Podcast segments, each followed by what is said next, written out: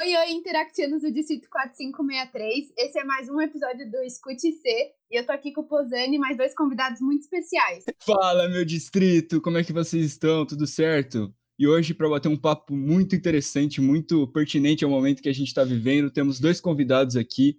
Primeiro, eu queria anunciar Vitória, ela que é pre presidente do Interact Clube de Mogi das Cruzes para a gestão 2020-2021. Como é que você tá, Vi? Oi, oi, gente. Oi, distrito. Nossa, é um prazer estar aqui nesse podcast incrível. Nem acredito que tive essa chance. Se apresenta um pouquinho pra gente, Vi. Oi, distrito. Então, meu nome é Vitória. Eu sou do Interact Clube Mogi das Cruzes, mais, mais conhecida como Mojizão. E nessa gestão eu tô como presidente. E além disso, é, eu faço. Eu curso geografia na Universidade Federal de São Paulo. Então eu acho que isso já pode dizer muito de mim, porque eu sempre vou falar disso numa conversa. Ouvi, a sobre... sua sobremesa favorita? Gente, minha sobremesa favorita, eu acho que no momento é ah, eu vou dizer bolinho de chuva, porque é tão fácil de fazer. Gostoso. Arrasou. Ninguém tinha falado bolinho de chuva ainda. Eu sei, eu sou especial. Junto a ela também, para compor esse, esse episódio de hoje, temos também William Costa, representante distrital de área, da área 1, é, e também segundo secretário do Interact Clube Parque da Juventude. Como é que tá, William? Tudo certo? Oi, gente. Oi, distrito. Tudo bem? Tô bem, graças a Deus, tudo em ordem, Posani. É... Bom, gente, o meu nome é William, como o Posani falou, eu faço ETEC de administração lá no Parque da Juventude. Sou uma pessoa que adoro dançar, gosto muito de ouvir música e pretendo fazer fisioterapia. Então, eu acho que assim como a Vidinha, se fala bastante de mim. E minha sobremesa favorita, sem dúvida, não poderia ser outra que não pudim, porque pudim é melhor que qualquer outra sobremesa. Arrasou! Bom, gente, e o tema de hoje vai ser o movimento do Black Lives Matter e como o Interact, como instituição, pode ajudar nessa luta antirracista. Solta a vinheta. Escute, se, se, se, Adoro falar solta a vinheta, eu me sinto muito blogueira. Bom, gente, provavelmente você começou a saber sobre o Black Lives Matter e provavelmente o básico ainda, né? É, mas por causa das ondas de protestos após a morte do George Floyd, que, aconteceram, que aconteceu em junho, e aí desencadeou uma revolta, né? Eu acho que principalmente no mundo inteiro, mas principalmente nos Estados Unidos e aqui no Brasil também teve um impacto bem forte. Mas eu acho que é importante a gente falar que não surgiu agora, como todo mundo acha, uma instituição que tem a, a como eu posso dizer, a luta desenvolvida principalmente nas redes sociais mas que foi surgiu em 2013 por três ativistas norte-americanas. Foi por causa de um ato também de coalizão contra a violência policial, só que dessa vez em Los Angeles, e desencadeou essa vontade nelas de, de começar esse movimento. Eu acho que, tipo, assim como a Bia falou, é um movimento que nasceu tipo, desde 2013, mas só teve um, um impacto muito forte agora com o que aconteceu agora, né, em junho. E eu acho que foi é um movimento que tomou dimensões muito grandes e assim como a luta antirracista, uh, esse movimento ele vem justamente para isso, né? Para que as pessoas realmente consigam se conscientizar e entender que tipo a luta não é só de pessoas negras, né? As pessoas também é, a gente vai falar também muito sobre privilégio nisso, né? E sobre usar o seu privilégio para ajudar, enfim, né? E eu acho que foi muito importante para algumas mudanças na nossa sociedade daqui para frente. Nesses dias eu tive uma aula de sociologia sobre esse tema e o meu professor de sociologia, o nome dele é Cris, perfeito, ele estava falando para gente que ele acha que esse vai ser um movimento que vai trazer muitos frutos. É, no pensar de atitudes realmente, porque geralmente a gente vê gente postando coisa na internet, falando isso, falando aquilo e não agindo muito. Eu queria ver se isso é uma percepção de vocês também. Então, gente, sobre o que eu acho e que eu tenho visto bastante do movimento Black Lives Matter nessa segunda onda, né? Ou terceira, mas nesse movimento de, de ressurgir, que veio agora nesses últimos meses, eu acho que foi principalmente pela situação de pandemia, dessa questão de isolamento social, que, que infelizmente não atinge a todos, né? Não são todos que têm o privilégio de poder fazer o home office, mas eu acho que utilizar ferramentas de de redes sociais, a, as mídias, têm ajudado bastante na democratização e de conteúdos e de conhecimento. Então, eu vi muito no Twitter é, threads enormes divulgando trabalho de pessoas negras. Não só de conteúdos de acadêmicos, né? Mas é, lojas de roupa, desenhos, é, culinária. Então, eu acho que isso também é um ponto de empoderamento, né? Quando você faz esse levante de, olha, as pessoas negras estão aí para falar mais do que racismo, elas estão muito mais do que isso. Hum. Então, tipo, eu acho que nesse ponto foi muito, muito produtivo o Black Lives Matter. Eu vi muita gente, muito blogue... muita blogueira e blogueiro também ganhando bastante visibilidade, justamente por ter se exposto nesse momento, né? Eu acho que cresceu muito isso também. Sim, eu acho que é igual a, a Vitória falou, né? A gente tem, algumas pessoas têm alguns privilégios no sentido de ter algum acesso a algumas coisas. E quando eu, enquanto uma pessoa favorecida pela, pela sociedade, né? Porque a gente sabe que isso existe. E eu tenho esse privilégio, por que não usar desse meu privilégio para dar voz para aquelas pessoas que não têm essa condição? Então, muita gente foi representada nesse Black Lives Black Matter uh, por meio de pessoas que tinham essa visibilidade, né? E realmente levaram mais visibilidade ainda para o movimento e expuseram cada vez mais, enquanto em contrapartida também tiveram é, situações de blogueiras que também é, estavam falando estavam incomodadas com o barulho, porque ela queria gravar um story. Isso Esse vídeo foi o, o auge, né? Nossa, gente, é, eu nem vi isso, nem passei essa dela. raiva, graças a Deus. Sorte sua, Vi. Foi o auge.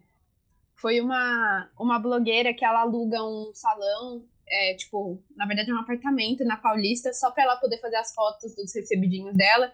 E aí ela foi gravar bem no dia que teve o protesto na Paulista. E, e aí ela gravou um vídeo, tipo, reclamando, tipo, ah, tô tentando trabalhar, e aí eu venho aqui, pum, uma bomba ali, uma bomba aqui, sabe, gente? Fica em casa. É bizarro. Não, não querendo cortar, mas eu acho que, tipo, uma das coisas que trouxe muito, muita notoriedade foi que muitas pessoas. Não tô julgando aqui quem tá certo ou quem tá errado, mas muitas pessoas falaram, ai, não é o momento de protestar, não é o momento de lutar contra isso. Mas eu acho que a gente tem que perceber que o genocídio do povo negro, e principalmente do povo brasileiro, tá acontecendo há muito tempo. Então, tipo, acho que não, não existe essa moral de julgar, olha, não é o momento de protestar, sabe? Concordo. Acho que são muitas vertentes que estão aí, estão dadas, né? São são condições que foram impostas. A pandemia chegou por causa de N motivos, entre eles a falta de preparação, a questão racial no Brasil é estrutural, então são primeiro de tudo que a questão racial no Brasil ela é totalmente única, né? Então a gente não pode de fato comparar o que acontece nos Estados Unidos, não pode comparar o que acontece nos países desenvolvidos.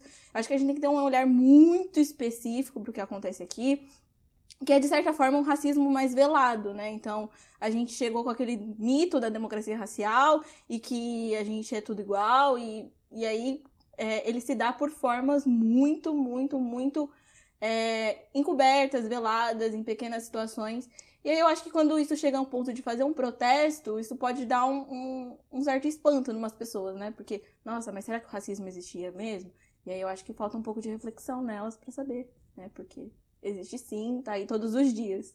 E exatamente isso que eu te perguntava, Vi, você e o William e tal, é, assim como a Bia falou, como vocês falaram, Black Lives Matter é um movimento que já vem de 2013, né? Então já vem aí uma onda de protesto e contra violência policial, justiça criminal, diversas outras é, questões, né? Mas ultimamente, por exemplo, você percebe que é, justamente essa, essa, isso do fato de estar tá rolando manifestações durante uma pandemia, né?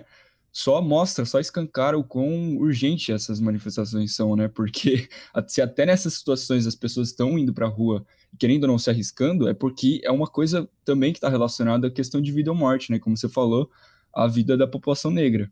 Mas é, eu vejo muita gente comparando, assim, uma, uma galera até que é mais progressista compara, sabe, essas lutas norte-americanas com a luta brasileira. O que, que, vocês pensam um pouco disso? Eu acho que, assim, é igual a, e também colocou agora há pouco, é, a gente tem muitas coisas de diferente, né?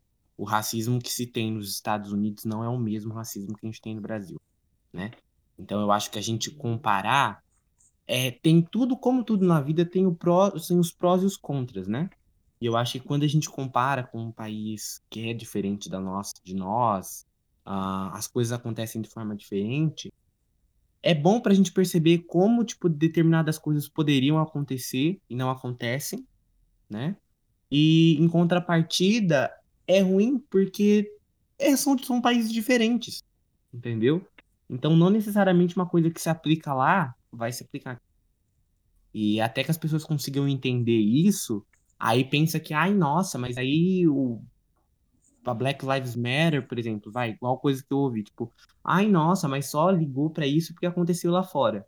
A gente não pode reclamar, sabe? Porque pelo menos alguma coisa, assim, não que alguma coisa foi feita, mas as pessoas começaram a se conscientizar. Eu vi muitas pessoas em rede social parando para ver é, coisas assim do cotidiano, sabe? Coisas muito simples que a gente fala e que é extremamente racista e que as pessoas têm parado para prestar atenção a gente reproduz sem nem perceber, né?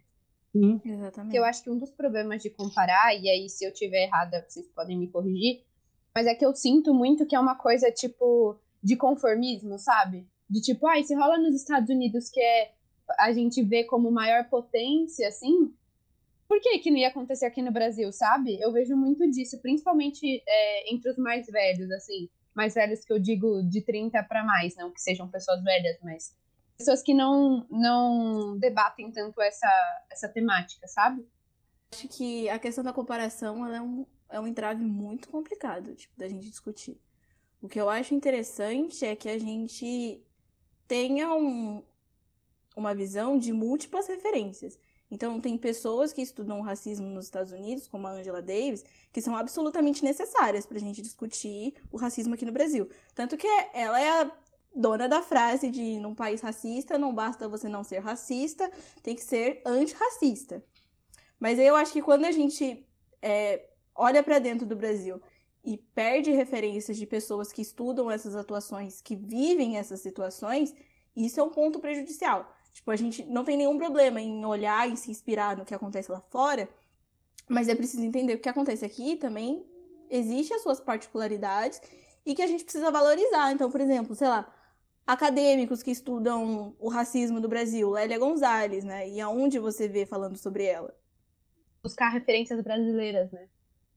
Sim, eu acho que um, um, um mix, né, um, uma união de tudo isso, ver aonde esses autores ou essas pessoas, até mesmo influenciadores digitais, concordam, discordam, rebate, e daí a, a, pessoa que assiste, que vê, que tem contato com todo esse conteúdo, fazer a sua própria reflexão. Eu acho que a reflexão pessoal é uma coisa assim super importante. Porque mesmo que a pessoa estude o Brasil, ela não estuda a sua realidade como pessoa negra que sai todo dia para trabalhar morando num determinado lugar e todas as situações que você passa. Então, por exemplo, as minhas situações como, sei, sei lá, né, não sei nem se eu posso, se cabe aqui colocar essa discussão, mas como membro de um trabalho voluntário, um cargo de liderança no Interact, são um pouco diferentes de outras pessoas negras. Então, acho que isso a gente precisa discutir também que cada pessoa está inserida, né, num contexto, e que todo esse ponto de vista vale. Então, acho que dá uma olhadinha de todos esses campos, né, tentar ser um pouco inclusivo. Muito bom você trazer esse assunto até sobre a questão do trabalho voluntário, né, porque afinal nosso podcast sobre o Interact também já faz com que a gente pense também, né, como até uma pergunta para os dois aí. É, como você, na visão de vocês, assim, é, não só o não o Interact, mas as instituições é, sociais no geral, elas, num momento como esse, né, como que a questão do antirracismo está tá muito em voga, né, como a gente pode contribuir com isso? Eu, eu, eu acho que assim, Posani, acho que a, a gente pode, até volta naquilo que eu tinha falado no começo, né, ah, por exemplo, as instituições sociais, né, querendo ou não, elas são, não são todas que têm uma grande visibilidade, mas algumas tem uma grande visibilidade. E por que não usar dessa visibilidade uh, para trazer essas temáticas para serem conversadas, para mostrar é, nomes importantes dentro da cultura negra, tanto na arte como na política também, Que a gente só, só vê falar, tipo, quando fala de política, ai, é quem roubou e o outro que escondeu e o outro que ajudou. E eu acho que, assim, tem muitas pessoas boas também lá, né? Sim. E pessoas negras também estão lá. Poucas, a gente sabe. Mas tem, se tem pessoas lá. Então por que não mostrar, não só na política, mas na arte também, como eu já disse. Então, por que não mostrar? Às vezes a gente vangloria tanto as outras coisas e a gente acaba esquecendo de olhar para o que nós realmente temos.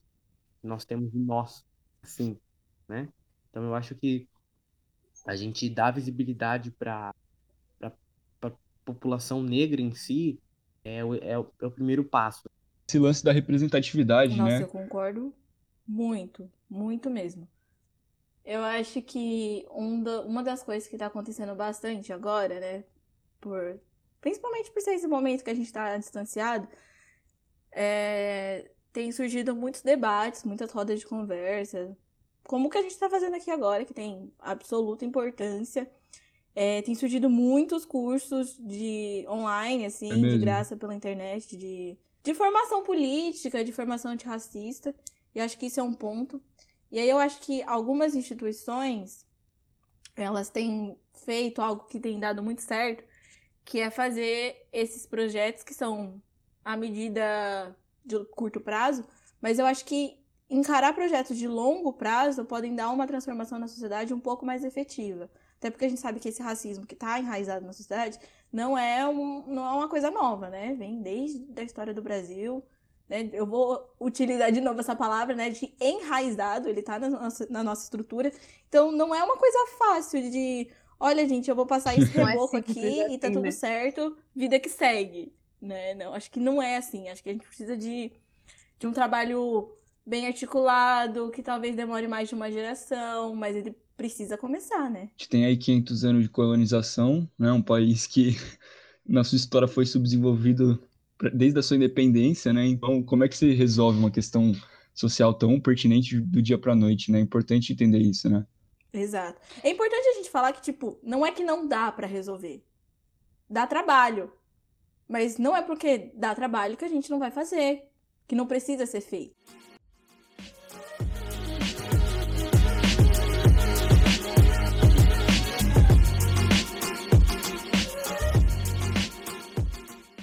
Acho que o mais complexo é que, querendo ou não, é um trabalho completamente coletivo. Não é uma coisa.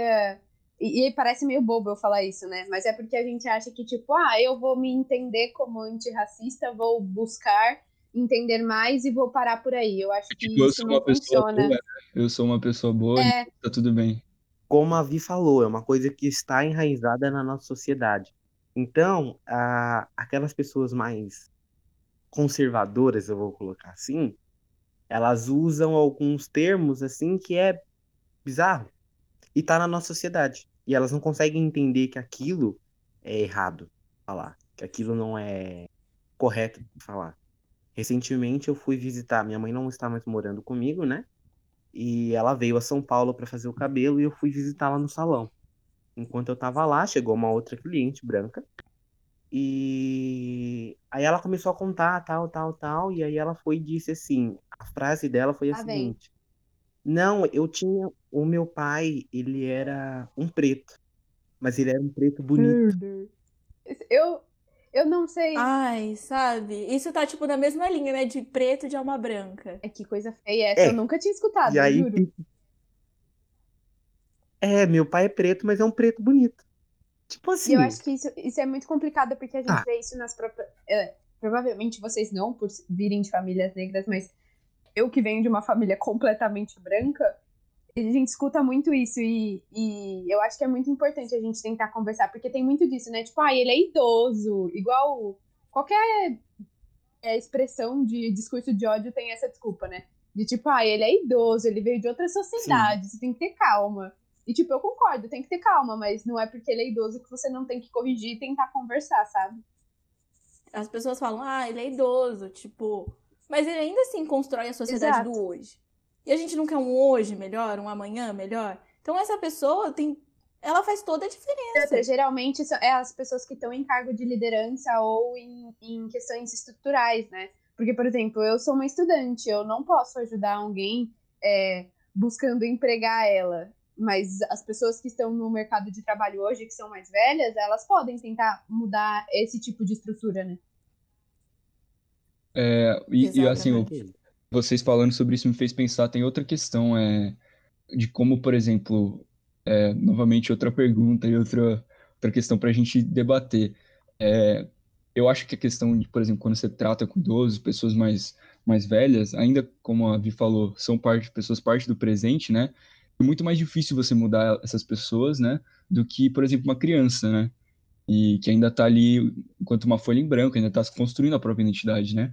E aí eu queria saber se vocês acham que, por exemplo, as lutas negras sempre existiram, mas agora a mídia ela tem um papel, é, pelo menos em tese, né, de poder ajudar a, a alavancar isso, né? A internet, a informação está cada vez mais acessível.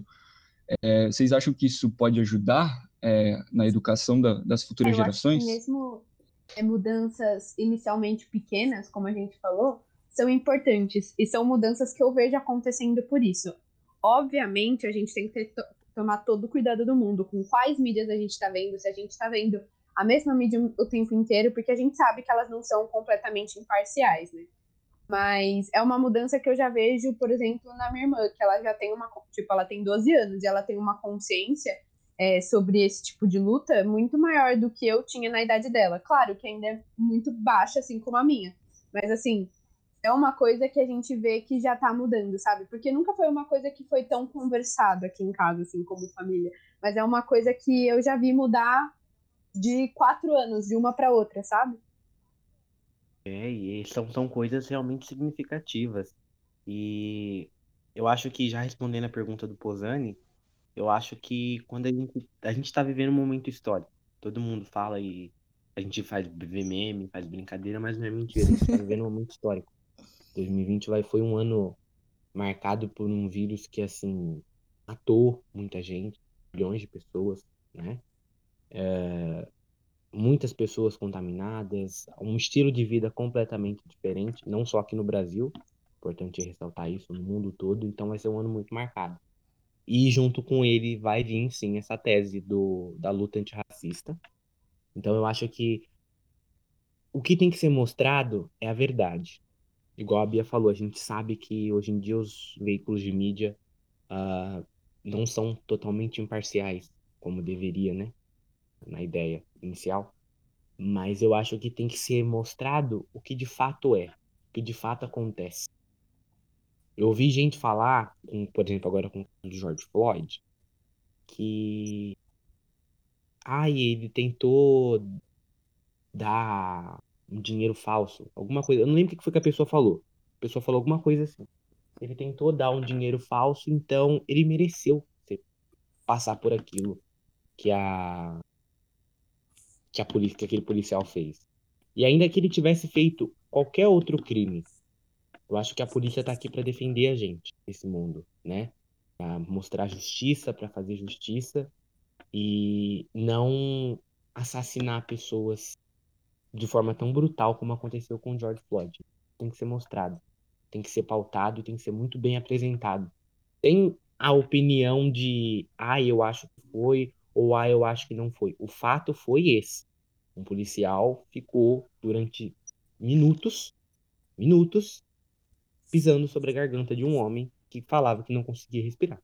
Então, é, é isso que tem que ser que tem que ser transmitido para que essa ideia realmente da luta antirracista não se perca ao meio de ah, mas fulano fez porque sofreu porque mereceu. Não existe isso. A vítima nunca tem culpa. Mano, eu não tenho nem como te completar sobre isso, sabe? Tipo, eu acho que, tipo assim, atualmente, a mídia tem um papel muito importante nas questões de, de representatividade, né? Ainda assim, muito pouco, né? De ver quem é o jornalista que tá ali na banca. É, é pouco, mas é, é, é bastante comparado nos últimos anos. Mas eu acho que a gente tem que entender que a luta antirracista, ela é, é o que o próprio nome diz, é, é uma luta e é pela vida, não, não é mercadoria, não é comprando uma camiseta sou antirracista que você vai se tornar antirracista. Acho que a gente, acho que a mídia, às vezes, ela destoa um pouco esse foco. Para a lógica do consumo, né? querendo ou não, acaba vira uma alegoria, simplesmente uma luta de séculos, né? Exato, e tipo, quanto que a mídia ganha reproduzindo diversas vezes um conteúdo, sabe? Ou, ou alguma fala, ou com toda a polêmica que Sim. isso dá, sabe? Dá ibope, a pessoa vai ficar discordando, tipo, ah, eu acho que ele mereceu. Gente, não, não é essa a questão. Mas eu digo, é, quando eu fiz a pergunta, eu pensei mais, além é, da questão que vocês colocaram, né, das mídias, por exemplo, questão da internet, né? Porque você vê a internet desempenhando um papel muito forte nessas questões sociais. É, vocês veem como algo positivo, também algo que pode dar uma esperança para. Porque, por exemplo, é, sei lá, se a gente não tivesse internet ou veículos de comunicação, o que estava acontecendo nos Estados Unidos ia demorar muito mais tempo, né, para chegar até aqui, para despertar é, na gente também essa essa consciência de que o que acontece aqui às vezes também acontece em outros lugares, né? E a gente precisa estar a par disso tudo. O que que vocês acham? Acho que a internet, ela é um meio muito democrático de disseminar informações. E eu acho que é preciso que a gente tenha responsabilidade sobre as informações que a gente tá vinculando, sabe? Vinculando não, é disseminando. É, que a gente tenha responsabilidade sobre essas informações que a gente tá espalhando, né? Que a gente tá compartilhando, que a gente tá dividindo com outras pessoas. Porque a, a internet, ela não é uma ferramenta que ela filtra a- as coisas, né? Você escolhe como você vai desempenhar o papel Sim. que essa informação queira. Então, você pode virar várias informações, ao contrário, né? Você pode dar diversos significados para ela. Então, eu acho que o fato das informações do que estava acontecendo nos Estados Unidos chegarem aqui é de uma importância extrema. Lembrando que o que acontecia aqui no Brasil, que as pessoas aqui no Brasil elas não estavam paradas, né, esperando que viesse um estopim de fora, né? Aconteceu aqui no Brasil porque as pessoas já estavam é, preparadas para Exato, exato, né? Tipo, a gente tem que entender também que, que existe esse ponto. E aí eu acho que, de novo, o papel da internet, ela foi muito importante para que a gente tivesse conhecimento sobre todas essas lutas. Mas aí eu acho que a luta antirracista, ela se constrói nos hábitos de todos os dias, ela se constrói é, no modo de viver e não só na internet. Então, acho que a gente tem que saber que a internet é importante, é uma ferramenta, é uma coisa que a gente pode utilizar? Sim, sem dúvida alguma. Mas meio, não é né? só Não é o isso. fim. A internet não é, é, como você falou, né? A luta, as lutas sociais de verdade, elas não se fazem, né, pela tela do celular. E, e acho que muitas vezes a, o sistema, né, em si, econômico, acaba vendendo essa imagem, né, de que tá na moda você ser contra o racismo, sabe? Só que, como você falou, não adianta nada se você não fizer disso uma luta diária sua também, né? Exato. Tipo, a luta, ela não é Exato. abstrata, sabe? Ela tá em cada ação. Tipo, que palavra que eu vou escolher pra falar com certa pessoa? Como é que eu vou me portar quando uma pessoa negra, tipo, for sair comigo na balada? Ou como. Ou por que que não tem. No questionamento, né? Por que que Ou não tem pessoas negras onde eu outras trabalho, onde eu estudo? Exato. E aonde elas estão, né? Tipo, em que cargos que elas estão? Elas estão em cargo de liderança? Ou elas estão fazendo serviços considerados, né, desvalorizados pela sociedade?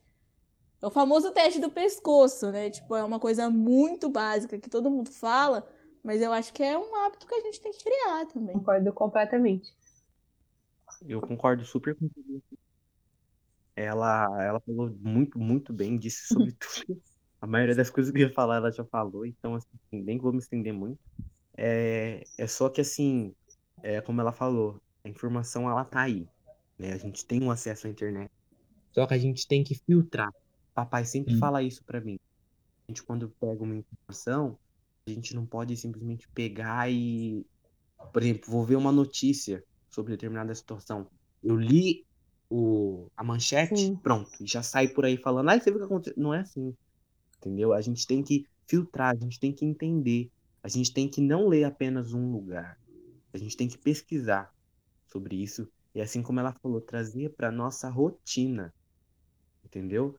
É, eu não vou falar, tipo, ah, eu sou antirracista, eu vou virar e vou falar, nossa, que mulata bonita. Não vou falar, ah, eu sou antirracista. Vou falar, pô, tá vendo aquele crioulo ali? Porque eu ouço muito isso. Nossa, sai Exatamente. do meu corpo quando eu escuto essas coisas. Eu saio e volto. Que é uma coisa que, que as pessoas, às vezes, elas estão o tempo todo ali falando, tipo, não, eu estou lutando, Sim. Black Lives depois de junho, né? ah, ai, Black, Black Lives Matter, nananã, nananã, e a luta antirracista. E aí meu tio um dia falou isso, ele virou e falou assim: Ah, eu tava no mercado agora há pouco e tinha um criolinho lá, desse jeito. Ué, você não tava falando agora que é a mesma pessoa que colocou a tela preta com a hashtag. defendendo. A gente falando agora, eu me lembrei da, das fotos também, dos protestos que, nossa, tinha cada foto sensacional, né? E teve uma específico que era, não sei se você viu, mas um, um tinha um grupo de pessoas brancas fizeram uma, uma barreira, assim, né? Na frente da, da polícia, né? E eu pensei nisso agora porque a gente tá falando aqui sobre isso mesmo, Sim. de você aplicar essa luta.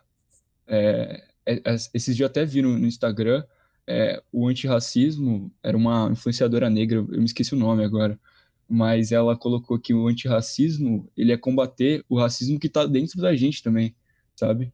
Então, é, sabe, antes de você se colocar como antirracista e querer aquela ideia do salvador branco, né, que tem também, é, antes de você fazer isso, olha para o seu umbigo, né? Olha para o seu quintal, antes de você elogiar o que está acontecendo nos Estados Unidos, né? Procura se atentar ao que está acontecendo no Brasil, né? Sabe? É, tantas notícias de, de morte, de assassinato policial aí, e, e, e lembrei disso agora que vocês falaram sobre isso. Eu acho que um ponto muito importante é que as pessoas acham que o movimento antirracista é só para as pessoas negras, né? Só para a comunidade negra.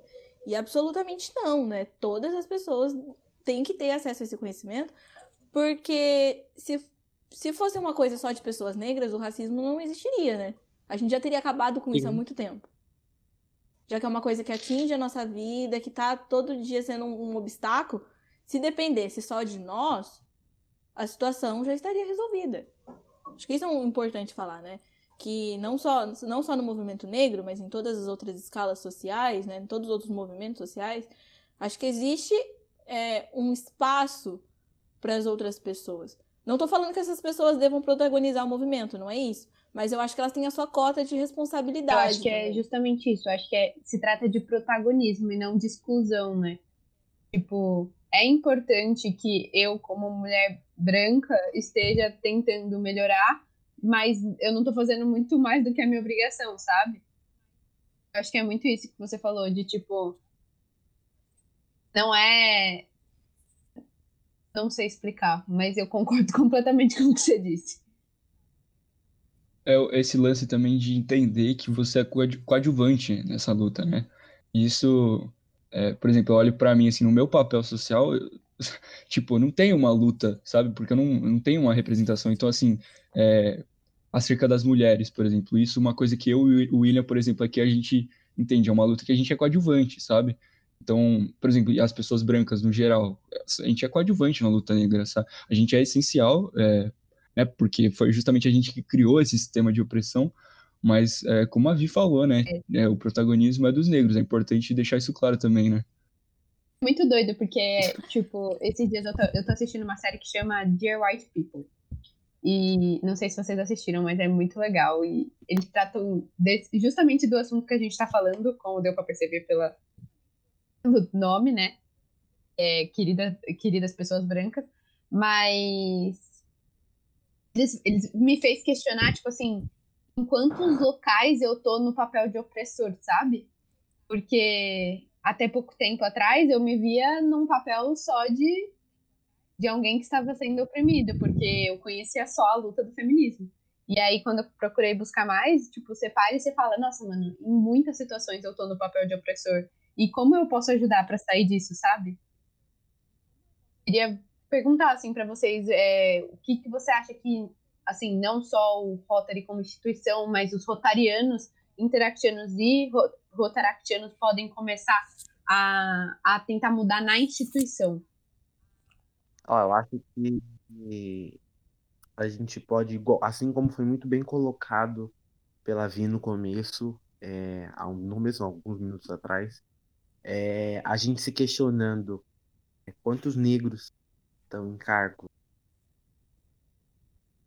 de liderança, quantos negros tem no seu clube, quem você conhece, assim, a... que está realmente em cargos, assim, não que os outros não sejam importantes, a gente sabe que um complementa o outro, mas em cargos de alta liderança, sabe? É, parar para ver, por que não tentar entender é, que disso, sabe? Por que, que só tem homens brancos, tá? em sua maioria, no Rotary? E por aí vai. Eu acho que é o primeiro passo. E é assim como ela falou, é a gente trazer para a rotina. Então a gente perder alguns, para... alguns dogmas, alguns costumes, até mesmo dentro do, do Rotary enquanto instituição. O papel das instituições de trabalho voluntário, de serviço à comunidade, do Rotary. Eu acho que primeiro de tudo a gente tem que olhar, né, quem, quem é o nosso quadro associativo, em todas as escalas de Rotary, Rotaract, Interact. Então, eu não, não vou nem me alongar muito, porque o William expôs isso brilhantemente. Eu acho que, para além disso, a gente tem que trazer as temáticas para a gente trabalhar aqui dentro. Então, a gente vai fazer um evento, vamos colocar uma palestra sobre antirracismo, vamos sentar, vamos tirar um tempo para discutir, porque é importante. E além disso, eu acho que a gente tem que pensar também que as pessoas negras, elas são elas são pessoas acadêmicas, elas estão em cargos de liderança, elas são elas exercem profissões. Então elas não estão aí só para falar de racismo. Então quem é o seu palestrante Fundação que vai Rotária. falar de empreendedorismo? Exato. Quem vai falar de Fundação Rotária? E aí puxando um pouco disso, eu acho que a gente tem que começar a se questionar quem são as nossas referências dentro da família Rotária de inspiração pro interactiano, né? Então, quem no distrito você se inspira? E por que não outras pessoas? E por que você não conhece mais pessoas? Então, se você não conhece, vamos dar visibilidade para elas. E eu acho que aí o outro ponto, que são as questões dos projetos, eu acho que isso, o roteiro é muito forte. Então, é o que eu falei, trazer projetos de longo prazo. Não, não se pode ter preguiça. Eu não acho que o Rotary tem preguiça em relação a todos os projetos de de magnitude. O Ende Polional está aí para provar, né? Um projeto de longuíssima duração e que tem rendido muitos frutos. Então, por que não estender isso para as outras áreas, para as outras questões? Perfeito. Ah, eu acho que Perfeito, faz um questionamento. Não vi defeito. É... o último questionamento que eu acho que a escala menor de, de uma família rotária que a gente tem são os clubes, né? Então, acho que o primeiro ponto que você tem que se perguntar é: tem pessoas negras aqui? Se não, isso é um problema, então vá atrás, descobrir essas respostas, como o William falou. E se você chegar à conclusão que, né, a sua resposta for tem, mas quantas tem? Tem uma? Tem duas? Porque não é porque tem uma pessoa negra que esse ambiente Sim. deixou de ser opressor para ela, né?